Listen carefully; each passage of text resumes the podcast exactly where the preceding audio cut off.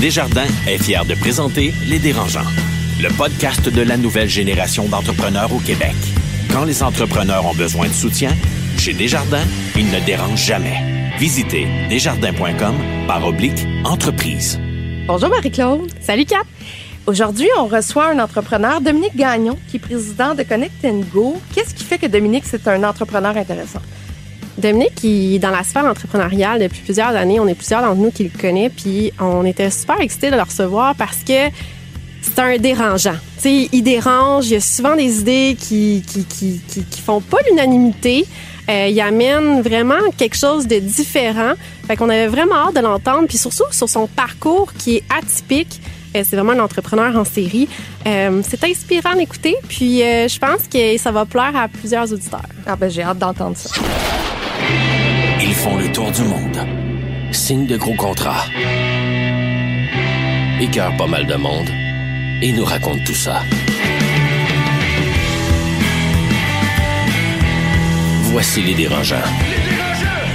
Bonjour, ici Catherine Beauchamp. Bienvenue à cet épisode du balado des dérangeants, coproduit avec le 96.9 C'est quoi? et le 98.5 FM présenté par Desjardins Entreprises et qui présente nos dérangeants du milieu des affaires, que ce soit David Côté, Noah Redler, Alex Mency, Carlo Coccaro. Et à chaque épisode, ben, je retiens trois de nos jeunes PDG. Mais aujourd'hui, on va faire exception parce que on devait recevoir Marie-Philippe Simard et finalement, elle est prise dans un avion, un avion qui a été retardé. Donc, elle sera avec nous, mais uniquement en pensée. Et sinon, ben, à ma table, j'ai Étienne Crevier, entrepreneur en série. Bonjour, Étienne. Salut, Kat. Marc-Claude Duquette, présidente du groupe Triton. Ça va? Salut, ça va bien, toi? Oui. Écoutez, je vous invite à rester avec nous jusqu'à notre séance parce qu'aujourd'hui, on va parler de trois types d'entrepreneurs. Euh, des entrepreneurs qu'on nomme Hunter, Farmer et Dreamer. Et là, peut-être que vous vous dites, ah, qu'est-ce que c'est que ça? Ben, on va vous l'expliquer. Et juste avant de débuter, ben, le temps de parler de nos primeurs, nos plugs et nos potins. Marie-Claude. Ben moi cette semaine mon PPP euh, écoute je peux pas je peux pas laisser ça passer sous silence là ce que euh, Yvon Chouinard le fondateur de Patagonia a fait il a décidé euh, de léguer toutes ses actions euh, de son entreprise à une fiducie qui servira à redistribuer l'argent pour des causes environnementales. Je pense que ça l'a passé beaucoup dans les médias beaucoup de gens l'ont vu moi, personnellement, ça m'a vraiment inspiré, ça m'a touché. Dans les actions comme ça, tout n'est pas parfait du premier coup, mais c'est en faisant ces actions-là qu'il va avoir un changement. Puis j'espère sincèrement que ça va inspirer d'autres entreprises à faire le même, le même changement, ce même mouvement-là, que ça crée un mouvement. Cette personne-là, je trouve que c'est un entrepreneur qui est cohérent depuis le, depuis le début de son entreprise à où est-ce qu'il est aujourd'hui. Il a toujours gardé ses valeurs. Puis ça, je trouve ça beau à voir. Puis j'espère qu'on va avoir plusieurs autres entreprises comme ça qui vont suivre euh, ces pas. De ton côté, Tienne? Mais moi, ça va être un potin. Parce qu'on a notre belle Marie-Philippe qui n'est pas avec nous. M'ennuie! On a failli la voir. Ben Finalement, elle, était prise. C'était complexe. Fait que, euh, écoute, elle a été retardée. Son vol a été annulé. Elle a été retardée, mise sur un autre vol. Fait que je la trouve un peu euh, cow-boy d'avoir booké son vol et son enregistrement des dérangeants la même journée. En tout cas, c'est parce qu'elle est tellement international. Ben oui, ils disent dans le générique du début, mm-hmm. comme ils font le tour du monde. Signe de gros contrat. Mais c'est pas un phénomène anodin que d'avoir son vol annulé. Puis on l'a vu, il y a C2 Montréal qui a eu lieu récemment. Et Naomi Campbell, qui était une tête d'affiche, n'a pas pu venir. Elle a posté sur son compte Instagram son vol annulé de London Heathrow. Puis elle s'est excusée. Elle a dit, ben, Par Air Canada, je dois Par dire. Air Canada, d'ailleurs. C'est, écoute, c'est pas très réjouissant. Et on voit de plus en plus d'artistes. Là, je faisais une petite recherche avant de m'en venir. Il y a beaucoup de musiciens qui annulent leur tournée parce qu'ils disent que les billets d'avion sont rendus extrêmement chers et ne sont plus fiables. J'étais avec un de mes amis, Jacob Charbonneau, qui a fondé l'entreprise Flight Claim, volenretard.ca. Et il me disait, il y a eu plus de vols euh, annulés que de vols qui ont eu lieu cet été. Donc, en proportion gardée, je pense que c'était 57-58% de vols annulés. Comme si les compagnies aériennes, ce qu'ils faisaient, c'était carrément, on vend des billets. Si vous êtes prêt à les acheter, go. Puis après ça, on se démerde pour trouver du personnel ou trouver des avions. Puis si on n'en trouve pas, ben on les annule. Ce qui amène vraiment le concept pour aussi juste un, un entrepreneur ou un chef d'entreprise. Quand tu veux faire une tournée, quand tu vas aller visiter des clients, puis là, tu as vraiment une journée, une mission commerciale de bouquet, hey, c'est gênant sur un temps quand tu mm. arrives en retard. Donc, Puis, blague à part, en fait, moi, ça m'a vraiment convaincu d'investir dans volantrtemps.ca parce que j'ai fait, c'est là où jamais. Mais c'est vrai, puis ça veut dire qu'on ne peut plus se fier sur un vol. Non, c'est fascinant. Pour vivre une expérience, arriver à destination, que ce soit un voyageur ou même dans le milieu des affaires. C'est- très improbable. Déjà, je commençais à plus me fier au Uber puis leur temps d'arriver quand j'en commandais un. Là, après ça, je me fie plus à la STM puis avec les métros, là, comme Colin, comment je vais faire? Est-ce que je- les Bixi en manquent tout le temps? Finalement, je suis pogné chez nous. c'est-tu? Bon, ben c'est bien. On s'arrête un instant. Et au retour, une entrevue avec Dominique Gagnon, qui est président fondateur de Connect and Go. Le podcast de la nouvelle génération d'entrepreneurs au Québec. Les dérangeants. L'entrevue de la semaine, une présentation du quartier général de l'audace du Cégep de Saint-Jérôme, un environnement unique au Québec pour étudier en entrepreneuriat ou démarrer son projet d'affaires, passer de rêveur à entrepreneur. Visitez qgda.ca. Dominique Gagnon, c'est le fondateur et le chef de la direction de la compagnie Connect Go, qui est un leader mondial avec des bracelets intelligents. C'est un service qui rayonne aujourd'hui partout dans le monde parce qu'ils ont comme clients le Super Bowl, Disney, la NFL et les Jeux olympiques. C'est un entrepreneur en série, un battant. Bonjour Dominique Gagnon. Salut, comment vas-tu? Je vais très bien, merci. Comment on arrive à faire euh, des bracelets comme ça, des bracelets intelligents?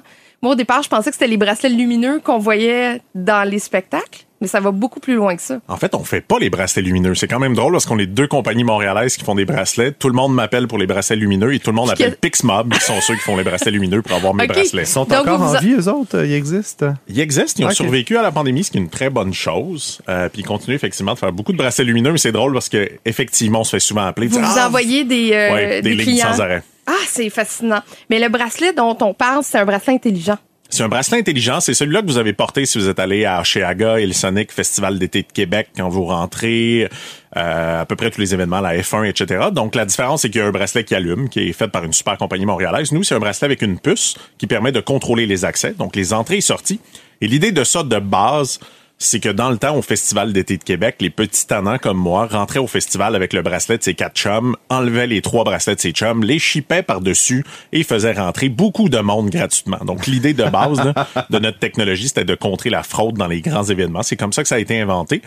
Euh, puis oui, effectivement, nous, on fait des bracelets qui contrôlent les entrées et les sorties, qui fait du paiement. Donc, on crée une monnaie virtuelle, donc ce qu'on appelle le cashless, qui est de mettre de l'argent sur un bracelet, où on fait vivre des expériences avec les bracelets dans différents événements dans le monde. Il y a eu le avant et après COVID, là, sûrement qu'on va parler. Aujourd'hui, ça a beaucoup changé. On va y revenir à l'avant et l'après COVID.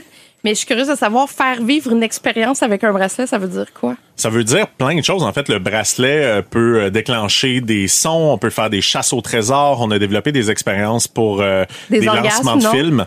non. ça, ça pourrait être intéressant. On a, fait, on a fait des trucs funky, sincèrement. L'orgasme encore, on a quand même fait Fire Il y, a, Festival. il y a une idée de business ici. Là. Faut pas, euh, Comment on a l'idée de créer une société comme celle-là? Euh, comment on a l'idée? Je me considère comme un opportuniste. C'est un mot qui est mal vu au Québec, mais moi, je considère qu'on devrait être plus opportuniste. J'ai un client, à ce moment-là, j'avais une agence de communication puis de publicité qui s'appelait Piranha. On faisait des apps mobiles puis euh, de l'exploitation de commandites. J'ai Bleu, Blanc, Rouge, une grande agence montréalaise qui m'appelle et qui me dit, le stade Saputo, qui est italien, aimerait faire une clé. Et quand tu rentres dans le stade, tu la scannes puis ça dit bonjour Dominique, bienvenue chez vous. Et ça publie sur Facebook. Parce que c'était vraiment les débuts de Facebook. Moi, je dis toujours oui, puis après, je me débrouille. Fait que je dis oui, oui, je sais comment. J'avais aucune maudite idée. Je suis allé sur Google, j'ai tapé RFID, qui est la technologie qu'on utilise aujourd'hui, et j'ai rencontré mon associé, Anthony, qui mettait des puces dans des camions pour traquer la fraîcheur des produits. Euh, Anthony est aussi mon menteur que moi, donc je suis allé le voir. Il me dit oui, oui, je sais comment. Les deux, on n'avait aucune idée. Mais on a réussi à le faire et suite à ça, on a fait le Stade Saputo, qui a été notre premier mandat, qui a été un grand succès. Et je me rappellerai toujours, je suis rentré dans le bureau d'Anthony, qui était dans une compagnie de transport. Je dis, Anthony, ça va s'appeler Connect and Go, puis on va conquérir le monde. C'était pas juste un projet. Et de là est fondée euh, l'entreprise. Donc, c'est parti d'un projet entre deux entreprises. Et par la suite, on en a fait une vraie business. C'est rare, mais d'apprendre qu'on est menteur, je savais pas à quel point ça pouvait nous servir dans la vie. Parce qu'habituellement, ça se retourne contre nous. Euh, c'est c'est une qualité en affaires. Je pense pas. Je pense qu'on vit dans le déni ou qu'on est très convaincant. C'est, Ok. je dirais pas menteur, mais je blague. Mon associé est écrivain de pièces de théâtre, donc on dit toujours qu'il y a un petit côté théâtral euh, quand on va voir des clients. Mais je pense que c'est c'est la confiance de savoir qu'on serait capable de le faire. tu Mais vends de la peau de l'ours, dans le fond. Effectivement, c'est un peu euh, bon. Il y a eu des mauvaises histoires. Là, on peut on peut quand même penser à Terranos. C'est des, des gens qui ont fait ça un peu make it until you fake it. Ben, Fire Festival. Fire, Fire Festival, on pourra en reparler. Je continue de penser que jusqu'à la dernière minute, il était convaincu qu'il allait réussir. Ok, fait que le gars est en déni. hein. Total, sincèrement. Puis moi, je, on l'a vu, là, on était sur place. Mais, euh, mais non, je ne pense pas. En fait, puis le mensonge. Je pense que oui, il y a quand même ce petit côté-là de dire qu'on avait une drive. Euh, moi, pour l'association, on vient tous les deux de milieux très, très modestes. On est de base des gens qui veulent aller très loin. Puis je pense que c'était l'aspect de dire, on sait pas comment, mais on va réussir à le faire. Puis c'est quand même ce qu'on a réussi à Je pense faire qu'il y a beaucoup d'entrepreneurs que c'est comme ça aussi. Tu sais, tu le sais pas, mais tu sais que tu as les ressources ou les contacts, puis tu vas trouver le moyen de le faire. Puis c'est là d'être d'être entrepreneur, là, que tu entreprends de quoi, puis tu vas trouver la voie pour le faire. Exactement. Quand on pitch des NFL, des Disney, de- du Super Bowl, des Jeux Olympiques, on ment aussi, on, on y va un peu plus haut que ce que le client demande. Comme, comment on fait pour se vendre à ces organisations-là? En fait, ça, ça va être un peu drôle. Ces organisations-là nous ont tous appelés. OK. Fait qu'on a quand même la chance d'avoir été reconnus, euh, principalement parce qu'on a fait, on réalise pas, mais Evenco puis Osheaga est un festival où toutes les vedettes de partout dans le monde viennent. Donc, ça a été le deuxième événement qu'on a fait après le Stade Saputo, puis ça nous a amené une grosse notoriété, puis par la suite, ben, est venu différents prix euh, qui nous ont amené une reconnaissance, mais on ment tu La réalité, on a créé pour le Super Bowl quand même un tatouage semi-permanent qui payait, qui permettait de payer avec son épiderme. Donc, quand Wow, j'ai dit qu'on allait faire ça, j'avais aucune idée que si on allait réussir, mais je trouvais ça vraiment cool comme idée. Donc, j'ai dit, on va faire un tatouage semi-permanent euh, qui a fonctionné. Là, 70 000 personnes l'ont utilisé durant le Tout Super le monde Bowl. dans le stade avait ça? Tout le monde pratiquement dans le stade utilisait ça. C'était une collaboration entre US Bank euh, et le Super Bowl. Euh, on a des vidéos de ça. On a fait un lancement avec Wired Magazine. Fait que euh, c'est, en fait, je pense, c'est le côté de personne savait que c'était impossible puis on l'a fait. Fait que je sais pas, je, le vois pas comme du mensonge là, je blague un peu avec ça, mais il y a quand même un côté dans l'innovation un peu fou et de se dire ben oui, ça se fait. La réalité mes ingénieurs disaient que ça se ferait pas, tout le monde disait qu'on réussirait pas, puis moi c'est ça qui m'amuse, c'est comment on est capable de faire des choses que les autres ne réussissent pas. OK, mais je veux juste savoir avant, quand tu quittes la table, tu dis-tu que tu sais pas comment tu vas le faire et que tu vas le faire ou tu dis ça va se faire? Je dis que ça va se faire parce que définitivement si tu leur dis ça, t'es mort. Moi, ce que j'aime, c'est le petit gars de Québec. Quel quartier à Québec? Limoilou? Ah non, un, j'étais un petit gars de Saint-Félicien, Oh donc my God. euh, 9000 habitants à ce moment-là de, de régions éloignées qui ne pensaient que voyager, c'était se rendre à Chicoutimi acheter du linge. Puis Rimouski, c'est la grande. euh, écoute, Je savais euh, pas que ça existait. Mais écoute, t'es comme un entrepreneur. Moi, ce que j'aime de ton histoire, c'est l'entrepreneur en série. C'est que tu l'as fait maintes et maintes fois. Tu sais, au début Piranha, euh, ensuite euh, Muzo, Muzo, Technology, ouais. Technology, qui a été vendu slash euh, achat des dettes. Tu sais, comment ça s'est fini cette histoire-là des tes premières entreprises? En fait, ma première entreprise, j'avais 14 ans, que j'ai vendue pour un peu plus de 56 000 quand j'avais 16 ans, qui s'appelait Mediatek Communication, qui était la première compagnie de création de sites web au Saguenay. Fait que ça, ça a été ma, ma première bonne aventure. Par la suite, effectivement, il y a eu Piranha, où j'ai été nommé l'entrepreneur de l'année Desjardins et je suis allé aux comptes spéciaux la même année. Les comptes spéciaux, c'est pas être spécial. J'expliquais un peu à mes filles en blague de dire que j'étais déjà allé aux comptes spéciaux. là. Pourquoi je parle de ça à une enfant de 7 ans, je le sais pas. Mais ma fille était comme, ah, t'es vraiment spécial, papa. J'étais comme, ouais. Euh, pas vraiment, mais euh, oui, Piranha, effectivement, je me suis fait frauder. Donc, je me suis fait voler 1,4 million de dollars. Euh, Quand j'ai arrêté de compter, je suis passé de héros à zéro. Ce qui veut dire qu'on était une entreprise en forte croissance, on gagnait des mandats partout dans le monde. Et du jour au lendemain, ben, j'ai fait proposition au consommateur, ce qui fait que je suis devenu un paria economicus, moi que je m'amuse à dire. Donc j'ai vécu les grands succès, mais j'ai vécu aussi le très très bas et l'aspect sombre de Mais ce l'entrepreneuriat. que j'aime, c'est tu as quand même décidé de, te, de recommencer. Je veux dire, tu as vécu les plus grands ups, les plus grands downs assez pour que quelqu'un fasse comme fuck off, plus jamais je vais être fonctionnaire le restant de ma vie parce que comme je veux juste plus de stress. Mais non, t'es reparti, puis là, t'as fait une autre entreprise, Propulse, t'as fait euh, Carlab, puis tu sais, comment est-ce que tu trouves cette résilience-là de te relever avec tellement de cicatrices puis de claques à gueule? Je pense que c'est un mix de ben, c'est un mix de folie, mais aussi du milieu dans lequel je viens. Je viens d'un milieu modeste. Moi, j'ai eu d'excellents parents malgré qu'il n'y avait pas beaucoup d'argent. Et j'ai pas cette peur-là parce que je suis pas attaché au bien. Donc ça, je pense que c'est quelque chose qui m'aide énormément. Euh, mais définitivement, oui, j'ai tombé au plus bas. Après, je ne peux pas travailler pour quelqu'un. C'est aussi, j'ai toujours dit, c'est pas un choix dans ma vie. J'ai un trouble d'opposition élevé. Je déteste les règles. Je suis incapable de travailler pour quelqu'un. Ce qui fait que oui, je rentre quand je veux, je pars quand je veux, je fais ce que je veux, je m'habille comme je veux. Donc, j'ai une liberté un peu plus grande, mais je- moi, je ne considère pas comme entrepreneur. Et ça, c'est l'image un peu euh, fantasmagorique de l'entrepreneuriat de dire, t'es ton propre boss. Non, t'as toujours un boss. Au pire, c'est ton client. Ou ta femme. Marie-Claude, t'avais une question? Ben oui, la première fois que je t'ai rencontré, je me rappelle dans une conférence. Puis toi, tu dis, ben moi, je pense pas que tu peux vraiment réussir en affaires si t'as pas fait de faillite. Tu sais, si t'as pas touché le fond du baril, tu peux pas dire que tu vas vraiment réussir. Tu sais, ça m'avait quand même, tu sais, shaké quand t'avais dit ça. J'ai dit, ben, faut-tu vraiment aller là pour pouvoir réussir? Tu sais, aujourd'hui, tu tu vois ton parcours, tu sais, t'en as mangé, comme, comme Étienne disait, des claques à la gueule. Est-ce que aujourd'hui tu te remets, tu sais, comme personne veut se remettre dans cette situation-là, tu sais, de refaire, tu sais, de, de faire faillite ou de. Comment est-ce que tu vivrais ça aujourd'hui, ce que tu as vécu avec dans le passé, avec, tu sais, t'étais comme, t'étais super jeune à ce moment-là. Là, aujourd'hui, avec l'homme que t'es, avec l'expérience que t'as, comment tu vivrais ça aujourd'hui? Ben, en fait, je pense que j'ai tout perdu parce que j'étais trop confortable. Tu sais, je me suis fait faire un tatouage suite à ça d'une citation de Steve Jobs qui est Stay hungry, stay foolish, de rester fou et de rester affamé la réalité, je continue de me mettre continuellement à risque. Euh, tu sais, dernièrement, j'ai fait un investissement où j'ai tout repris ce que j'avais, je l'ai remis dans un investissement. Euh, je n'aime pas cette zone de confort-là. Je n'ai pas nécessairement peur de retourner à ce moment-là. Je ne pense pas qu'il faut tomber aussi bas. Euh, pour réussir, mais je pense, en fait, moi, je suis tanné un peu des dragons, un peu de l'image entrepreneuriale à succès où tout a l'air toujours beau, tout a toujours l'air facile. Pourquoi? Ouais, pourquoi? En fait, c'est du mensonge pur et dur. ça, c'est du mensonge? Celui-là? Ça, c'est du mensonge. ouais, celle-là, oui. Mais raconte, je suis curieuse de savoir pourquoi tu... Euh... Tu sais, c'est des amis. Fait que, tu sais, c'est des longues discussions. J'étais dans l'avion dernièrement avec Nick Duvernois puis Marie-Josée, tu sais, qui, qui est deux bonnes connaissances, avec qui je donne des conférences. Moi, les dragons, là, de, OK, je donne des 50 000 à gauche, à droite, de l'image un peu trop léchée de l'entrepreneur qui a l'air d'avoir juste des succès. Tu sais, la réalité de l'entrepreneuriat, c'est des échecs moi, ce que j'ai appris, en fait, tu sais, vraiment, c'est que j'aime mieux vivre des micros échecs en série que vivre des très gros. Puis mhm. Piranha, c'est un peu ça. En fait, j'ai vécu plein de succès. C'était comme une accumulation de trop de succès, ce qui fait que j'ai tombé très, très bas. Et oui, le star système entrepreneurial, je trouve qu'il est faux. Je trouve qu'on devrait arrêter de dire aussi aux gens qui doivent être entrepreneurs, puis essayer de dire que tout le monde devrait l'être. Moi, je dis toujours, ne faites pas ça. C'est dangereux, ça fait mal.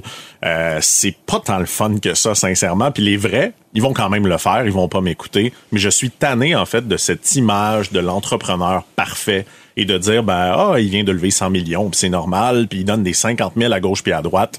Moi, sincèrement, je, je connais plusieurs dragons. Je pense que la plupart n'ont pas les moyens financiers de faire des investissements. Et tu as voulu être dérangeant?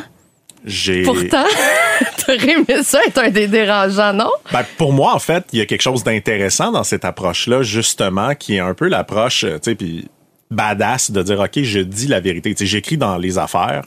Euh, puis généralement, évidemment, je vais être très transparent dans lequel j'écris un blog sur dire que travailler plus dur, c'est stupide. Euh, que les entrepreneurs, c'est comme des fraudeurs. en fait, non, j'ai, puis la GRC m'ont écrit à ce moment-là, j'ai écrit un article de dire qu'on devrait en fait s'inspirer des, des plus grands criminels en entrepreneuriat parce qu'il y a énormément de liens, by the entre la criminalité l'entrepreneuriat. un article d'ailleurs. Mais, la, GRC m'ont écrit, puis ça m'a quand même remis en question en disant, nous n'enquêtons pas sur toi, mais t'as l'air de savoir comment faire. Fait que c'est un peu l'objectif. Fait que oui, j'aime bien, j'aime prendre la j'aime prendre le risque qui vient avec prendre la parole, mais je n'aime pas cette image. Justement, moi, je suis prêt à dire que j'ai fait une proposition consommateur. Sincèrement, de dire ça, c'est très dur. Je suis pas encore prêt à écrire un article. J'ai écrit trois fois un article dans les affaires que j'ai supprimé sur ça parce qu'on dirait que je suis encore brassé par ces moments-là émotivement. Reste que je considère que la plupart des entrepreneurs, c'est 80% font faillite. Mais quand on va au Dragon, ils nous montrent juste les succès. Ils nous montrent juste les entreprises qui ont réussi. Ils nous montrent pas les échecs. Puis moi, je pense que les grands entrepreneurs ont énormément échoué. Y a-t-il vraiment une place pour l'émotion après tout ça, après toutes les claques à puis les cicatrices? Ah, je suis quand même diagnostiqué hyper sensible. En hein. fait qu'il y a, il y a, l'image. Avec le TDAH, souvent. Avec le TDAH, le HPI. Donc, définitivement, j'ai pleuré dans l'auto à chaque jour durant la pandémie. Euh, tu sais, je rentrais en pleurant avant le bureau. Euh, je dirais que je pleure au minimum une à deux fois par semaine. Fait que oui, il y a une certaine image extérieure. Puis probablement que même moi, des fois, je suis, j'essaye de le montrer moins. Euh, mais définitivement, il y a énormément de place pour l'émotion, énormément de place pour la peur. Exemple, depuis la proposition consommateur, je suis insécure financièrement. Euh, je prends énormément de décisions un peu pour me protéger financièrement. J'ai pas de placement, pas de REER, mais j'ai vraiment beaucoup d'argent dans mon compte chèque que je touche pas parce que je veux qu'il soit accessible. J'ai pas de dette. je pense que la peur, c'est aussi un bon garde-fou parce que sans ça, je serais dangereux. Je m'en voudrais de t'avoir invité euh, au micro des dérangeants puis pas de te parler de bigarade. Euh, t'es-tu à l'aise d'en parler? T'es-tu aujourd'hui? Je suis à l'aise d'en parler. Je trouve que je trouve que ça a le peu de valeur. Fait que, tu sais, est-ce que je suis à l'aise d'en parler? Oui. Encore une fois, je me suis fait frauder pour une deuxième fois. Fait qu'on pourrait dire que je suis un peu naïf. Mettons, si on remet en contexte, juste peut-être expliquer pour les gens qui connaissent pas l'histoire. Ouais, ben, en fait, euh, durant la pandémie, j'étais en train de tout perdre. J'avais plus d'employés. Il y a une entrepreneur qui m'a été référée euh, entre autres par un dragon et par un ami. Euh, ami d'amis, là. D'amis d'amis. Euh, connecté. Puis, puis, que même Étienne connaissait, puis qui, qui pensait du bien à ce moment-là. Euh, elle me dit, je suis en train de faire des masques pour aider les gens, mais je suis pas capable de les shipper, je suis pas capable de les produire. Donc, j'ai beaucoup de défis. Euh, moi, à ce moment-là, ben, je ship des bracelets. Je me dis, shipper des masques ou des bracelets, c'est la même chose. Euh, je suis capable de d'opérer, en fait, cette business-là avec mes employés que je suis en train de mettre à pied puis je voudrais les sauver. Donc, j'ai monté une équipe, j'ai gardé tous mes employés au travail, je les ai payés. Euh, j'ai travaillé avec cette personne-là, en fait, pour l'aider à opérer. Je me suis rendu compte, en fait, que, que c'était pas, c'était pas la vérité. Et je me suis fait frauder. Donc, je me suis fait voler. Pour la deuxième fois? Pour la deuxième fois. Des sommes, des sommes plus modestes, mais quand même des, des centaines de milliers de dollars. Il y a des gens qui ont jamais eu leur masque, c'est ça? C'est très triste, en fait. Moi, ce qui est triste, c'est que des gens ont jamais eu leur masque. La finalité de cette histoire-là est triste pour les gens. Euh, moi, j'étais pas impliqué. En fait, j'étais un sous-traitant, des employés que, que j'ai aidés. Euh, par la suite. Mais oui, ça a été, ça a été un autre moment encore une fois. Tu ça, je continue d'être naïf. Tu ça, je pense que c'est une belle chose et une mauvaise chose. Là, c'est une discussion assez euh, fréquente avec ma femme. Mais je pense que c'est surtout ça l'empêche de devenir cynique, on dirait, parce que je t'écoute puis t'as toujours la flamme, la passion, puis tu perds pas foi en l'humanité parce que tu dis ben si t'es pas une bonne personne, mais c'est pas tout le monde qui est comme ça. Puis tu continues d'avancer, tu continues de t'associer, de faire des partenariats. Juste récemment, t'en as fait un avec Rose Bouddha. Qui, by the way, est à cause de ça. Fait que, tu sais, quand on dit que rien n'arrive pour rien, Rose Bouddha s'est fait frauder par la même personne. Ça, c'est des vêtements de yoga. Les vêtements de yoga ouais. éco-responsables, deux fondatrices exceptionnelles. Maxime. Et Maxime et Madeleine. Et Madeleine. Et euh, en fait, la même chose, ils se sont fait frauder par la même personne que ça m'est arrivé. Ils m'ont écrit en me disant en blague, ce que tu avais fait pour Bigarade, c'était vraiment cool. Nous, on serait prêt à le faire avec toi puis te payer pour vrai, tu sais, d'être un vrai partenariat. Euh, j'ai développé une super complicité avec les deux filles. Je les ai appuyées pendant la première année, euh, un petit peu plus comme mentor à l'intérieur de l'entreprise. Et à un certain moment, une a décidé de se retirer un peu et j'ai acheté avec les fondateurs de Frank Oak euh, 60% de l'entreprise. Euh, donc, j'ai, tu sais, sans ça, ça serait pas arrivé. Puis moi, en fait, l'échec, c'est des apprentissages. Il faut arrêter, tu sais, encore une fois, cette fraude-là j'ai appris des choses à l'intérieur de ça. Puis quand je vais arrêter d'apprendre, c'est là que je vais m'inquiéter. Puis, tu sais, on te connaît comme entrepreneur au niveau vraiment plus tech. Qu'est-ce qui t'a emmené vers Rose Buddha? Ou est-ce que c'est des vêtements de yoga? Est-ce que tu fais du yoga? Check-moi. est-ce que j'ai l'air de faire du yoga? Euh, c'est l'aspect de ne rien connaître là-dedans. Et en fait, c'est de pouvoir prendre des connaissances de l'industrie de la tech, de l'innovation, puis de les amener. En fait, Rose Buddha, aujourd'hui, c'est une marque de vêtements éco-responsable, mais le but, c'est de le transformer dans un lifestyle brand dans lequel on a déjà une app de méditation, on a lancé des livres, éventuellement, probablement qu'on va faire de la formation en ligne. Donc, il y, a une vision un petit peu plus grande. Euh, il y a Comme les Lululemon, Lolé, un peu ce qu'ils ont fait avec leur marque de vêtements? Un peu. Ça reste des marques qui ne sont ni éthiques ni écologiques. Donc, je suis pas prêt à me comparer à eux parce que pour moi, en fait, ils détruisent la planète puis ils profitent énormément de l'écosystème en se donnant une image positive. sais, chez Rose Buddha, on est B Corp. Vous en avez parlé, je pense, à quelques fois. On est zéro déchet. On est uh, Woman Home Business, qui veut dire que quand même la majorité de la compagnie est possédée par des femmes. Une autre mentalité, mais oui, un peu, je dirais, je me comparais plus à trois fois par jour, tu sais, qui est un peu mm. une marque québécoise dans laquelle elle n'est pas uniquement dans les livres de recettes, elle lance des produits de maison, elle peut lancer des médias, elle peut faire un, multiples choses. Donc, un peu le but le, thème autour de, de Rose Bouddha, c'est le slow living. On en parlera sûrement du 4 jours semaine, puis un peu de tout ça, mais c'est aussi ce qui m'a fasciné, c'est l'aspect de dire, ils ferment leur téléphone à 4 heures, puis ils répondent plus au téléphone, puis ils ont accepté de quitter le centre-ville de Montréal pour aller à l'extérieur parce qu'ils se sont rendus compte que c'était pas sain le mode de vie dans lequel ils étaient. Ils viennent tous les deux du domaine des médias. Donc, on a aussi eu tout, ce sont un peu ce brouhaha-là des médias. Et je tombais en amour, en fait, avec la marque, mais aussi avec les fondatrices puis leurs valeurs c'est là que je suis embarqué, mais tu sais, aujourd'hui, j'ai un conseil d'administration justement demain avec eux. Euh, mais je suis pas, je suis pas super actif dans l'entreprise, même si j'ai fait un investissement très très majeur. Est-ce que, est-ce que tu appliques cette philosophie-là de slow, comment t'appelles ça, slow living? Slow living. Slow, living ouais. chez Connect and Go. Est-ce que tu es capable de, de faire le transfert et de dire, ah ben c'est aussi malsain de travailler aussi fort, mais dans une autre sphère? Je considère totalement que travailler dur est stupide. En fait, je pense que les gens qui se valorisent par le nombre d'heures qu'ils travaillent, devrait arrêter de faire ça. Fait que ça, oui. Euh, Est-ce que je travaille beaucoup? Sincèrement, je travaille rarement plus que 40 heures. Fait que euh, très, très rare. Je ne travaille presque jamais le week-end. Euh, malgré que je suis quand même, tu sais, Connect and Go, c'est une de mes entreprises. Au total, en ce moment, je suis dans six entreprises, CEO de quatre, en plus d'enseigner à l'université, écrire des livres, puis faire différentes autres tâches connexes. T'as pas besoin de travailler. En fait, je suis entouré de gens plus intelligents que moi, et ça, j'y crois réellement. C'est quelque chose que j'ai fini par faire. Puis ça, faut que tu laisses ton ego, parce que ça fait mal à l'ego de dire, ok, tout le monde dans la salle est probablement plus intelligent que moi. Fait que c'est ça la clé, dans le fond. Ouais. La clé, la clé, c'est aujourd'hui là, c'est vraiment d'avoir une équipe très très forte, très solide, très soudée Ce qui fait qu'effectivement, je pense que je pourrais prendre deux mois de vacances et ça ne va rien changer à l'entreprise. Puis est-ce que c'est ça qui t'a emmené à aller voir la semaine de quatre jours? Plusieurs choses m'ont amené à la semaine de quatre jours. La première chose, c'était l'aspect que j'étais convaincu que travailler trop était stupide. La deuxième chose, c'est d'avoir eu deux enfants. Euh, je me suis rendu compte avec des enfants que quand tu arrives le vendredi soir, à 6 heures à la maison, euh, et que là, tu te dis, OK, euh, t'es déjà un petit peu fatigué de ta semaine. Le samedi, Charlotte fait de la danse, Béatrice fait de la gym, je suis dans le jus complètement, on les amène à gauche puis à droite. Le dimanche, on est déjà en train de penser au lundi. T'as pas de me-time. Et je pense sincèrement que d'avoir du temps pour soi est important. Je crois à la santé mentale. Fait que je crois qu'on a besoin. J'avais arrêté de faire du sport parce qu'effectivement, je travaillais probablement trop. J'étais un peu là-dedans.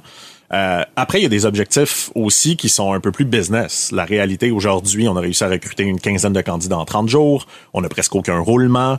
Euh, on a augmenté notre productivité. Au minimum, on l'a stabilisé. Il n'y a aucune perte de productivité dans notre premier mois. Euh, mais oui, ça a été, tu sais, la, la, première semaine, en plus qu'on a fait le 4 jours, c'était quand même drôle parce que le lundi était férié. Ça veut dire que la première semaine, c'est une semaine de trois jours. sais, ça, je l'ai trouvé. J'ai dit à ma directrice culture et talent, quatre jours, je suis confortable, mais trois, je trouve ça un peu léger. Est-ce que ce sont des horaires qui euh, se chevauchent ou c'est la même journée? Pour le, vendredi le vendredi est mort. Le vendredi est mort, mais il faut pas oublier qu'on est une compagnie avec un service à la clientèle 24 sur 24, 7 sur 7. On a certaines rotations, il y a différents postes qui doivent rester en place, mais je dirais que 80% des employés ne travaillent plus le vendredi. Et c'est une consigne aussi du leadership. On n'envoie pas de courriel le vendredi. Euh, on, on laisse les gens faire des choses pour eux le vendredi. Fait que Disney qui t'appelle vendredi puis qui veulent une commande de 250 000 bracelets pour lundi, tu dis rappelle-moi lundi. Première chose, il y a un problème de manufacture mondiale qui fait qu'ils les auront pas de toute façon lundi. La réalité, il y a peu de chances que je le réponde. Euh, on a un service en fait d'urgence, qui veut dire que si un client a un problème technique, et qu'il peut pas opérer son attraction à cause d'une plateforme, il y a quelqu'un qui lui répond à, la minute. Hein. On a des SLA, on a des trucs comme ça. Je pense qu'il n'y a aucune commande qui nécessite une réponse instantanée. Fait que, tu sais, je l'ai entendu la question, j'ai écouté évidemment le, podcast la semaine dernière, fait que tu me poses la, question de Noah. Écoute. Euh, je pense que Noah pensait que j'aurais répondu, mais non, je ne pense pas que je répondrais. préparé. Ah. Je pense pas que je répondrais, puis je pense pas que c'est nécessaire, puis je pense qu'encore une fois, OK, pourquoi Disney t'appellerait puis en aurait besoin lundi? Je, je vois pas la situation en fait qu'il nécessite. S'il y en a une, je vais répondre, mais je C'est peut-être pas le meilleur contrat de toute façon, tu sais, euh, si c'est si roche. Mais ce qui est fascinant, c'est que tu as mis ça en place, puis tu viens de closer une ronde de 17 millions pour ta Série A. Puis là, j'ai le communiqué de presse devant moi qui est quand même avec Finalta, Carré, Financière Outremont. Tu as convaincu beaucoup de monde de mettre 17 millions en disant Ouais, puis on va être quatre jours en plus. sais, alors qu'on s'attendrait des investisseurs qui sont encore plus squeezé sur le citron. Pour être transparent, on a eu des bonnes discussions là-dessus sur le management des investisseurs. Ce n'est pas le rôle des investisseurs de dicter si je vais faire deux jours, quatre jours ou cinq jours. C'est vrai. Il mais faut séparer. Tu as eu les couilles de quand même le faire. Tassez-vous, c'est pas votre, vos, vos problèmes, votre vos affaires. En fait, je, je me mets au bat. C'est encore une fois l'aspect d'accepter d'être dans l'inconfort. Est-ce que mes investisseurs sont d'accord avec cette décision-là? Probablement pas. Euh, après, moi, j'ai un plan de match qui est de livrer un budget, qui est de livrer une croissance, qui est de doubler notre chiffre d'affaires pour les deux prochaines années, sur lequel je suis bonifié. Donc, euh, évidemment, j'ai des ce qu'on appelle des ratchets, donc l'aspect que je peux perdre des actions ou gagner des actions en mhm. fonction de l'atteinte de la performance. Je suis très à l'aise avec le plan. Et après, ben, la réalité, c'est que si j'enlève le 4 jours semaine, j'ai besoin de 500 000 de plus en chasseur de tête pour recruter. Je peux te garantir aussi que c'est cette vision-là qu'il faut réfléchir, de se dire, OK, est-ce que t'es mieux payer 500 000 de chasseurs de tête ou que les gens travaillent une demi-journée de moins? Parce que la réalité, est-ce que les gens télétravaillent, travaillaient vraiment si fort le vendredi après-midi? On peut aussi se poser des questions euh, sur la réelle productivité des gens. Euh, surtout quand on parle d'une entreprise en haute technologie où je ne pense pas que tu peux coder pendant 38 heures semaine de manière intensive. Moi, je suis curieuse de savoir, te parler de, de ton entreprise avec le avant la pandémie et après la pandémie. Comment elle s'est transformée? Parce que je sais qu'il y a eu des mises à pied, en cours de route. On s'entend que l'industrie du spectacle, c'est pas ce qu'il y avait de plus populaire euh, pendant la pandémie. Mais l'entreprise avant puis après, si tu avais à faire un, tableau? C'est un gros reset, un bouton reset, mais reset à 100 sur tout. En fait, euh, très, très intense. Ça a été le début de la COVID. Je me rappelle, là, mettre 10 personnes à pied par jour sur Zoom en pleurant le soir puis en buvant une bouteille de scotch. Ça a été très, très difficile parce qu'on a perdu 100% de nos revenus. Ah, c'est 98% je sais pas c'est quoi le 2% qui reste, fait disons 100% euh, Puis nous, c'est commencé tôt parce qu'on devait faire la PGA en janvier et on a euh, du matériel qui provient de Chine qu'on n'était pas capable de recevoir. Donc très, très rapidement, on a tout perdu. Euh, je pensais que j'allais refaire faillite. Puis là, tu sais, c'était un peu la parano. Une deuxième fois, tu t'en parlais. Sincèrement, là, là j'ai eu peur. Parce que je peux te garantir que sept ans où personne veut te prêter d'argent, même si tu un succès économique au Québec, même si tu as une réputation, j'ai pas plus passé au crédit pour l'achat de ma maison. sais fait que la réalité, ils font pas Ah, t'as une belle bio, on te prête. Et tout ça, en fait, c'est arrivé, mais, mais une chose que j'ai beaucoup aimé, en fait, de la pandémie, c'est que pour la première fois, j'ai trouvé que c'était juste pour tout le monde. En fait, je me suis dit tout le monde souffre en même temps. Et dans la souffrance, il y a beaucoup d'opportunités. Je l'ai dit tout à l'heure, je suis un petit peu opportuniste. Donc, je me suis un peu changé mon cerveau d'un mode ça va pas, j'ai envie de pleurer à la meilleure défense, c'est l'attaque. Et on a complètement changé notre vision. On est allé voir nos investisseurs, plus de revenus, plus rien. On a dit, il faudrait remettre 2 millions. Euh, on avait un plan de faire un pivot puis d'aller dans les installations permanentes. Aujourd'hui, Connect Go, on ne fait plus d'événements. On a fermé complètement la business. Donc, euh, on faisait tous les plus grands événements au monde. On a arrêté de faire ça. Aujourd'hui, on gère des parcs d'attractions, des zoos, des aquariums, des parcs aquatiques. Donc, vraiment un, marché similaire, mais différent. Euh, ils ont remis 2 millions. On a s'est mis à écrire à tous nos concurrents pour les acheter. On a acheté deux compagnies durant la pandémie. On a développé des produits à la vitesse grand V. Donc, on s'est mis dans un mode inconfortable. Et ce qu'on a réussi à faire, c'est de fonder une nouvelle entreprise. Parce qu'aujourd'hui, Connect Go, il reste quatre employés d'avant. Donc, c'est presque tous des nouveaux. C'est une nouvelle technologie, c'est des nouveaux clients, mais on a réussi en 12 mois de faire ce qui devrait nous prendre 6 ans. Donc, cet aspect-là, un peu de... Il n'y a rien à faire en plus, donc on peut aller plus vite, a été très profitable. Donc, ça le fait que Connect Go, à ce jour, est plus gros qu'avant la pandémie. A plus de clients, vaut à peu près 5 fois plus et a un plan de croissance extrêmement agressif euh, pour les prochaines années. Donc, je pense que la pandémie, après coup, a été une bonne chose, malgré que ça a été très difficile humainement. ça va être quoi ta Coupe Stanley avec Connect Go? Quand est-ce que tu vas faire comme done, check in a box? Bonne question. J'essaie encore de. Je me remets en question à chaque année. En fait, si j'ai encore envie, si j'ai encore du fun. Euh, il y a de ça justement deux semaines, euh, j'étais dans un mindset de me dire ok, je pensais qu'avant j'étais prêt peut-être à ce qu'on appelle la sortie, qu'on prévoit à peu près deux ans d'avance. Je pense que je peux amener la compagnie à 100 millions de revenus dans les quatre prochaines années, ce qui est assez agressif parce qu'on est parti de zéro il y a trois ans. Ce qui veut dire zéro à 100 mm-hmm. millions en, en six ans. Euh, j'ai la meilleure équipe que j'ai jamais dirigée au monde. Et moi, ce qui m'excite, c'est pas l'aspect financier, c'est le nombre de personnes qui utilisent notre technologie dans le monde. Donc, cette année, on va être à peu près 10 millions d'utilisateurs qui utilisent notre technologie. Dès le moment, je pense qu'on va frapper le 50 à 100 millions d'utilisateurs à travers le monde. Ça, c'est un des points qui, qui m'allume énormément. Après, ben, c'est évidemment toujours un peu la même chose. C'est la conquête du monde. Donc, euh, on vient de signer un parc d'attractions à Doha, au Qatar. Je pars la semaine prochaine en France où on a signé 16 parcs d'attractions. Ça, c'est quelque chose que j'aime beaucoup, de faire rayonner le Québec à l'international et de déployer euh, des clients de, de, de, super grande taille un petit peu partout dans le monde. Puis tu as besoin d'y aller encore sur place, cette business-là, d'aller d'aller rencontrer les clients, d'aller serrer des mains. C'est revenu post-COVID? J'ai, en fait, j'ai besoin de rien. La réalité, je pourrais pas y aller. Je suis pas nécessaire je suis vraiment devenu une mascotte, la réalité. Là. fait, que, euh, fait que non, de ce côté-là, je te dirais, est-ce que j'ai besoin, un, est-ce que je pense qu'on doit recommencer à voyager? Oui. C'est très, très, puis encore plus avec le COVID, les gens veulent te voir. Les vrais deals, ils se passent au resto. Les vrais deals, ils se passent face à face. Il faut arrêter de penser que le virtuel va rester partout. Je crois au télétravail, je ne crois pas au virtuel dans du deal making, dans du relationnel. Est-ce que je suis obligé d'y aller? Tu sais, comme là, je pars en France, je vais faire sept parcs d'attractions en six jours. Fait que, tu sais, c'est pas un voyage tant le fun. J'arrive à l'aéroport le matin même, pars en auto, je m'en vais dans le, je m'en vais à Saint-Malo. Après ça, je m'en vais dans le nord de la France. Je visite des parcs, mais pour moi, c'est important. Puis oui, c'est important que le président de l'entreprise se pointe, qu'il soit capable de parler aux clients. Parce que pour moi, c'est un petit peu, puis c'est, c'est le truc que j'aime le plus. Fait qu'est-ce que j'ai besoin de le faire? Non. Parce que j'ai une vice-présidente de vente qui est hallucinante et elle pourrait tout faire ça sans moi. Mais ça continue d'être quelque chose que j'ai énormément de plaisir à faire. C'est là que tu as ta valeur ajoutée, là. Je pense. Je pense que j'ai ma valeur ajoutée dans penser on va être tout dans 3 à 5 ans, pendant que mon chef des opérations pense à il faut gérer aujourd'hui. Puis effectivement, euh, je vais continuer de faire un petit peu des ventes. En ce moment, je suis principalement impliqué dans un gros projet d'intelligence artificielle qu'on va lancer. Mais je suis rendu à une étape, puis ça c'est vraiment le fun, merci à la vie, de, de je fais uniquement ce que j'aime. Fait que je fais rien en ce moment chez Connect Go qui ne me plaît pas j'ai des gens qui font ça, puis eux autres, ça leur plaît de faire ce qui me plaît pas. Fait que c'est merveilleux. Dominique, merci beaucoup. Écoute, je, je sais que tu as voulu être un dérangeant. Je t'ai taquiné là-dessus un peu plus tôt. On aurait envie de te garder avec nous. Est-ce que ça tente de participer? Il y a une question dérangeante. On a un CA. Je peux, je vais continuer d'être dérangeant. Oui. Ah! Quel homme! Marc-Claude Etienne, ça vous va? On regarde Avec Dominique? plaisir. Bon, ben, merci beaucoup, Dominique Gagnon. On se retrouve tout de suite après. Le podcast de la nouvelle génération d'entrepreneurs au Québec. Les dérangeants. Le CA, une présentation de Garling WLG, des avocats aux côtés des entrepreneurs. Le succès, ça se prépare et ça se protège. Développez les meilleurs réflexes en matière de droit et propriété intellectuelle. Visitez garlingwlg.com.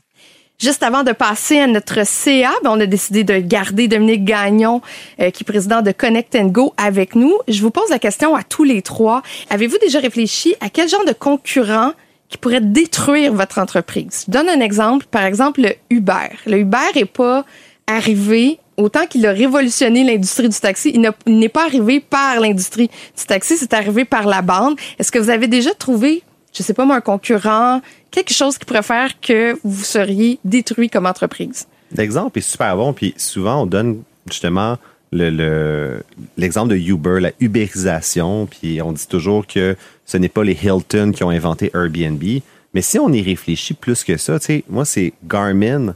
Garmin aurait dû inventer Google Maps. Le iPhone aurait dû être inventé par Nikon ou Canon, qui avait déjà tous les points de service à travers le monde. Ils Et, se sont et fait la technologie photo. et la technologie se sont fait ramasser par carrément quelqu'un du champ droit qui ont jamais vu venir, puis ça a tué leur business. Tu sais, ils ont passé probablement des plus grands sommets à justement down the drain.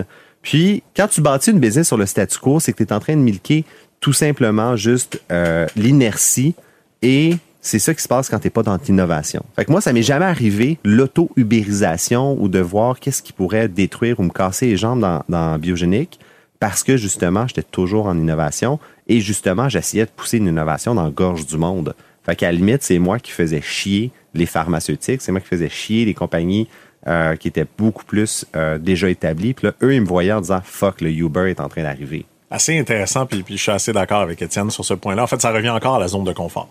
Moi, je suis d'accord de dire que les entreprises deviennent confortables, deviennent un peu grasses, ont de la difficulté à se revirer. Et à ce On moment-là, aime ça, les dividendes. Puis, euh, exact. Puis, puis- puis c'est correct. Tu sais, je pense Ben qu'il oui. y a des moments pour récolter, puis il y a des moments pour semer.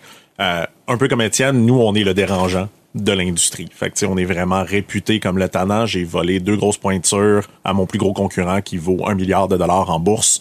Euh, j'ai volé sa vice-présidente marketing qui est venue au vendre chez nous. Je continue d'y voler des clients continuellement pour le tanner. Et quand on me parlait tantôt un peu de qu'est-ce qui me stimule, c'est vraiment ça. De déranger, déranger, ben, en fait, de, de déranger le statu quo de joueurs qui n'offrent plus, de joueurs qui ont, qui ont effectivement une grosse zone de confort. Donc, je ne vois pas euh, réellement, je dirais que peut-être comme pour toi, Étienne, dans la dans, Biogénique, c'est plus peut-être les lois qui pourraient me détruire ou tu sais, des, des, des nouvelles. euh, on s'entend, Théo Taxi, pour moi, je considère que c'est pas nécessairement la faute de Taillefer, c'est aussi la faute du système qui avait été mis en place qui empêchait de faire ce qu'aujourd'hui, par exemple, Théo fait. Donc moi, j'en vois pas aujourd'hui parce que je suis beaucoup plus dans la position d'être le challenger, donc être celui-là qui va aller déranger puis voler des clients. Mais définitivement, on a besoin des Uber, on a besoin des Airbnb, on a besoin de tous ces gens-là parce que ils ont amené énormément de progrès, malgré que parfois, ils n'ont pas suivi les règles. Et ça, c'est peut-être le côté non éthique là, que qu'on parlait un petit peu plus tôt versus l'aspect un peu euh, criminel de l'entrepreneur à un certain moment. Moi, j'en vois pas dans ma business, mais je dirais que je peux garantir que mes concurrents, j'espère qu'ils sont inquiets parce qu'on arrive.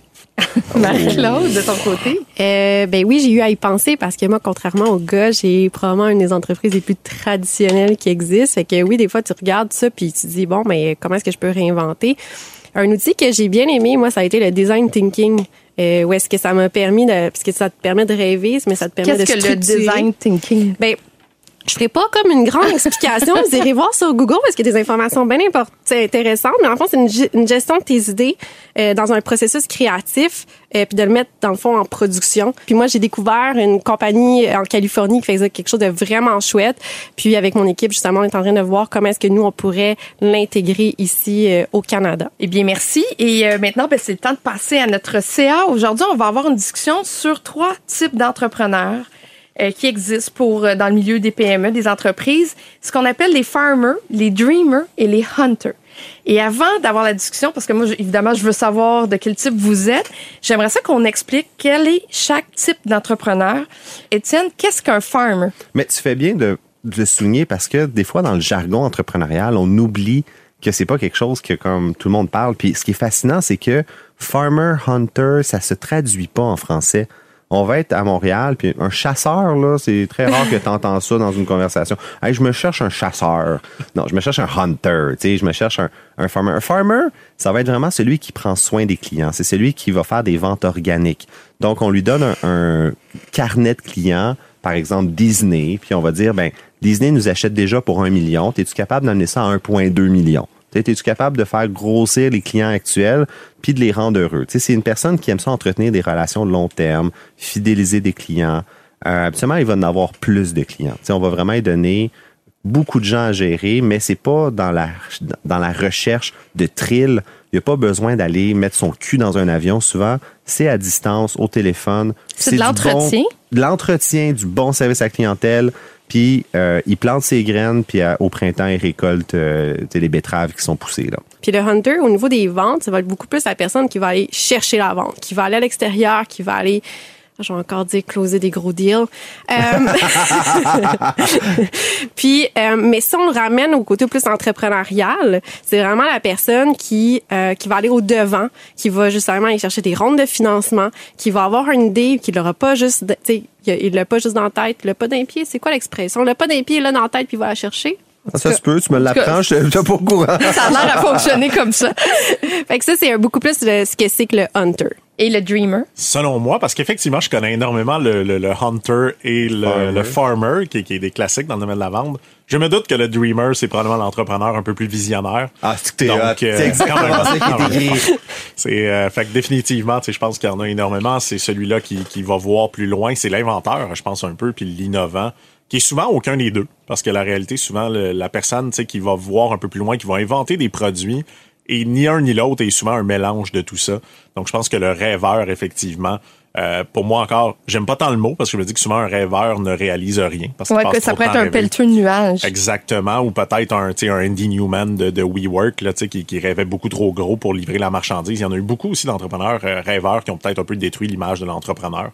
Mais euh, définitivement, je pense que c'est cet aspect-là, en fait, d'être capable de voir plus loin puis d'avoir un petit peu le, le fantasme de créer quelque chose qui n'existe pas aujourd'hui. Ma première question, est-ce que ça prend les trois dans une entreprise pour être écri- équilibré?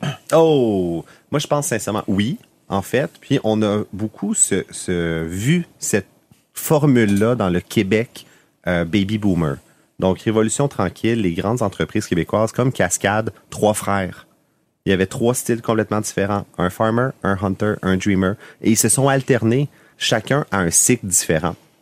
Et moi, j'ai là, c'est, peut-être atypique comme vision, mais on va souvent dire que pour starter, avoir une nouvelle idée d'entreprise, ça prend un dreamer. Faux. Moi, je suis complètement pas d'accord avec ça. Puis, tu sais, les Elon Musk, les Steve Jobs qui ont l'imagination. Non. Tu peux a- être un dreamer quand tu as un million de chiffre d'affaires derrière la cravate. Quand tu peux avoir l'oxygène pour respirer. Ça prend un hunter au début. Ça prend quelqu'un qui va à chasse, qui veut avoir des médailles de guerre, qui veut euh, a- afficher un, un CV. Parce que si t'as pas un hunter, si t'as pas le couteau entre les dents, le goût du sang, tu vas pas chier loin. Tu es à la limite, t'es un nerd qui se tape un trip techno dans ton sous-sol, puis ok, t'es un beau dreamer, mais tu règles aucun problème, il y a personne qui paye. Je te vois, Dom, tu hoches la tête, non, pas d'accord. Vas-y. Shoot it. En fait, un des meilleurs livres que j'ai lu, From Good to Great, définitivement, que tu as lu de, de Tim Collins, qui dit qu'en fait, les plus grands entrepreneurs, on a l'image, encore une fois, sensationnelle de l'entrepreneur hunter. C'est ce que je suis, sincèrement. Là, moi, je suis un peu chasseur couteau entre les dents, un peu, un peu ce que Étienne disait. La réalité, c'est que toutes les études prouvent que les meilleurs entrepreneurs sont des introvertis. Que les meilleurs entrepreneurs ne sont pas les grandes gueules qui coupent la parole puis qui parlent devant tout le Non, monde pas d'accord, pas d'accord. mais, mais, mais fait que la réalité, je suis d'accord avec toi qu'il faut de la confiance définitivement, mais je ne sais pas si définitivement il faut absolument un profil euh, complètement chasseur, là, pour, pour utiliser le terme, pour réussir à être entrepreneur. Je pense qu'il y a différents types de profils de gestion. Je pense que oui, on a besoin d'un mélange. Parce que si tu mets que des profils hunter ensemble, c'est un peu comme plein de gars qui swipe sur Tinder ben trop vite puis qui entretiennent rien. Ça va. Même, même, je pense que ça peut être autodestructeur. L'analogie est dans une vraiment- boîte, ouais. Non, l'analogie est parfaite. Exactement. Elle est on point. C'est la- ça, mais c'est la même chose avec les, les cueilleurs, parce que si t'as juste des gens qui cueillent, puis il y a personne, grosso modo, qui ramène les semences. Donc oui, je pense qu'on a besoin d'un mix de tout. Ben, tu sais, pour répondre à ta question, là, de manière euh, nice and sweet, moi, je te dirais que si t'as pas ces trois facettes-là dans ta business à emmener, ben, tu vas mourir. Parce À un moment donné, c'est ça À un moment donné, mais tu vas mourir. Puis moi, je vais, je vais parler pour moi. Tu sais, je- moi, j'incarne le, le, le, le, le f- le farmer, là, comme probablement autour de la table. je l'incarne super bien. là. T'es la personne la plus sweet. On veut juste euh, comme être ton ami puis euh, te texter. Fait que c'est sûr. Mais tu sais, ça, ça m'a réussi, mais ça l'a joué contre moi. Il y a un moment donné que j'ai pas eu le choix. J'ai regardé mes ventes, j'ai regardé mon développement, j'ai regardé où est-ce que ça s'en allait, j'ai dit si je deviens pas hunter dans le prochain mois là, ben pas là là, mais ça s'en vient. Puis j'ai dû devenir hunter pour ma business. OK, puis la nuance, c'est pourquoi pas aller chercher un hunter? Ben, pour tu vois, moi, je suis allée chercher un dreamer. Là, Ah, je sais, ça, ça va sonner bizarre que toi, t'es, toi-même, t'es pas dreamer. Euh, parce qu'en développant le hunter, en même temps, je suis quelqu'un qui fait arriver les choses sur un, je me dis sur un esti de temps, mais je peux pas sacrer, mais c'est fait. Euh, Je pense que j'ai déjà violé cette règle maintes et maintes fois dans chaque épisode. On est Mais- rendu une société laïque. mais euh, ouais, non, moi, j'étais allée chercher un dreamer parce que j'avais emmené, j'étais, j'étais juste trop proche de mes choses, je le voyais pas, et puis je me rendais compte que pas que j'acceptais le statu quo, j'étais juste ah, j'avais besoin d'aide à ce niveau-là, puis ça m'a juste donné ça m'a donné la go moi pour aller conquérir le monde avec ses rêves, même s'il était pas euh, qu'il avait pas de part dans la business, il était capable de rêver pour moi. Mais je pense que c'est le danger, puis tu sais, corrige-moi si je me trompe, Dom, mais le problème du dreamer, c'est qu'il est extrêmement attachant. Tu sais, quand t'as, mettons, t'as une entreprise, que t'as une farmer ou un hunter qui est à la tête de ça, puis là, t'as un dreamer qui arrive dans l'équation, puis là, il fait sa place, tous les employés l'aiment, esti. Ou pas. T'as Ah quand même nommé, on s'entend, il y a cinq minutes, t'as donné comme exemple de Dreamer Elon Musk, Steve Jobs, des hommes détestés généralement Ah oui, de la majorité de leurs Est-ce que. Zuckerberg est un dreamer aussi? Ou? Euh, je pense qu'il a volé l'idée de quelqu'un. Donc, est-ce qu'il a réellement rêvé à cette idée-là? Je pense qu'il y a un côté chasseur-farmer. Je pense qu'en fait, il y a énormément de troubles neurologiques chez, chez Mark Zuckerberg. Fait qu'un peu dur à mettre.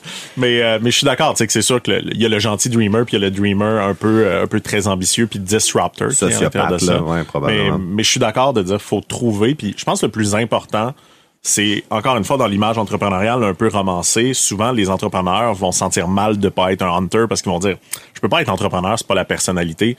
Le plus important, c'est de savoir on est quoi, puis de savoir s'entourer de ce qu'on n'est pas. Fait que si t'es un dreamer, tu vas réussir en affaires si tu es capable de te trouver des bons alliés de ce côté-là.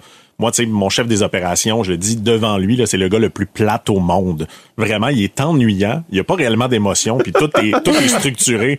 Je vais repartir 10 business avec. C'est le meilleur au monde et je veux qu'il devienne le président de la compagnie parce que je pense qu'aussi il va être meilleur que moi à une autre étape. Et je pense qu'effectivement, c'est de savoir mon équipe et de l'accepter. Moi, je suis pas un joueur d'équipe. Ça a l'air bizarre, là, dit comme ça. Je sais que je suis pas un joueur d'équipe. Mais Donc, il faut que je m'entoure de joueurs d'équipe. Puis pour rebondir là-dessus, moi, je suis curieux de vous entendre les deux. Ça serait quand dans le développement de vos entreprises ou de votre carrière d'entrepreneur que vous avez été capable de mettre le doigt sur quel type vous êtes? Quand est-ce toi, Marie, t'as su que t'étais une farmer? Je pense que tu le découvres avec tu sais, tes, tes faux pas. Tu le découvres avec tes, tes wins. Tu, tu le découvres tu sais, au fur et à mesure. Ouais. Toi, Dom? Ouais, je pense que euh, puis je pense que tu, tu peux changer aussi, tu sais un peu ce que tu disais de dire euh, tu sais il y a des moments où je suis tu sais moi je mélange réellement le hunter et le dreamer parce que j'aime les deux. Euh, je suis pas un farmer, ça c'est pas ma personnalité intrinsèque mais en fait, ça fait longtemps que je le sais, mais ça fait peu longtemps que j'accepte qu'il faut que je m'entoure de gens très, très différents de moi. J'avais le mauvais réflexe entrepreneurial de m'entourer de gens qui me ressemblent. Ça veut dire que moi puis mon associé, on est deux chasseurs, deux vendeurs. Euh, il a fallu à un certain moment qu'il se retire un peu, que je prenne plus de place parce que ça, s'entrechoquait. Et François Pierre, aujourd'hui, qui est mon chef des opérations, ne serait pas un profil de quelqu'un avec qui je vais nécessairement aller souper au resto ou avoir une relation, à l'extérieur du bureau, mais je, je continue de le dire. Il est 100 fois plus puissant que moi. C'est le meilleur allié que je peux avoir. Puis j'ai fini par accepter de dire non, de s'entourer de gens différents Ça, c'est un mauvais réflexe. On s'entoure souvent de gens qui nous ressemblent, que ce soit physiquement, la même couleur de peau, le même langage. De plus en plus, je réalise à quel point c'est bon de s'entourer de gens qui pensent différemment, qui sont différents, peu importe les manières d'être. Et ça, ça m'a pris du temps de le comprendre parce que j'avais probablement l'ego aussi de c'est plus confortable d'être avec des gens qui parlent fort et qui me ressemblent un petit peu. Et toi, Étienne? Ben, j'ai, je, écoute, mon Dieu, j'ai changé quatre fois d'opinion depuis le début du débat. Au début, début, tu disais, là, comme dans la préparation, que tu étais un dreamer. Puis, je, je le pense encore que j'ai été ça pendant ma vingtaine. Puis je pense que la nuance que je rajoute, c'est ce que Dom vient de dire, tu peux changer. Parce que on se, pour un rappel, tu sais, on parle de start-up, start-up, mais une start-up, c'est une jeune entreprise innovante à fort potentiel de croissance. Tu sais, c'est toujours comme sur le fort potentiel. Si t'es pas, si juste une PME, une jeune PME, on dit jeune PME, une start-up, c'est qu'il y a une espèce d'effet d'entraînement de hockey stick qui embarque. Et je voulais absolument être dans le milieu start-up. Je voulais la forte croissance. Donc, on dirait que je me suis fait absorber pour être un dreamer. Fallait que je sois un dreamer. Puis euh, aujourd'hui, j'aurais tellement plus envie de ça. C'est pas pour rien que je suis passé de la technologie médicale dans 16 pays à faire de l'investissement immobilier, qui est probablement la chose la plus plate Que je sur je suis Terre. pas capable de faire, que je fais Tu m'avais déjà dit en dîner, je pense un peu pompette, que c'est plate l'immobilier, Ah. c'est trop lent. C'est payant, mais c'est lent. Fait que où est-ce que là, je me rends compte que je suis plus introverti que je pensais, puis je m'enligne probablement plus sur le farmer. J'ai plus de fun à m'enrichir silencieusement, à pu être justement afficher les médailles, puis à pu prendre autant de risques sur mon système nerveux. Il est plus capable. Est plus capable. Là, on est au fin septembre, début octobre, dépression saisonnière à côté. Je le sais, à chaque, à chaque année, le mois de- des changements de saison, je suis comme, ah mon Dieu, que ça va être tough. Puis là, mon Dieu, que j'ai envie d'aller dans le sud. Fait que là, je suis comme, rajoute là-dessus, en plus, une drone de financement, puis avec 3-4 départs d'employés, puis un conseil d'administration qui te chie dessus. Oh, je pèterais aux frettes, là. Être un dreamer. Ben, je vous remercie à tous les trois parce que ça a été euh, une discussion vraiment euh, très, très riche. Je suis contente que tu sois resté avec nous, Dominique Gagnon. Plaisir. Je devrais demander le cachet de Marie qui est pas venue, par exemple. Peut-être. Elle est présentement euh, prise dans un avion. On la salue. Étienne, merci. Merci à toi. Merci, Marie-Claude. Merci, Kat. C'était Catherine Beauchamp. Je vous dis merci. À la prochaine. On se retrouve pour un autre épisode des Dérangeants. Le podcast de la nouvelle génération d'entrepreneurs au Québec. Les dérangeants. Les dérangeants!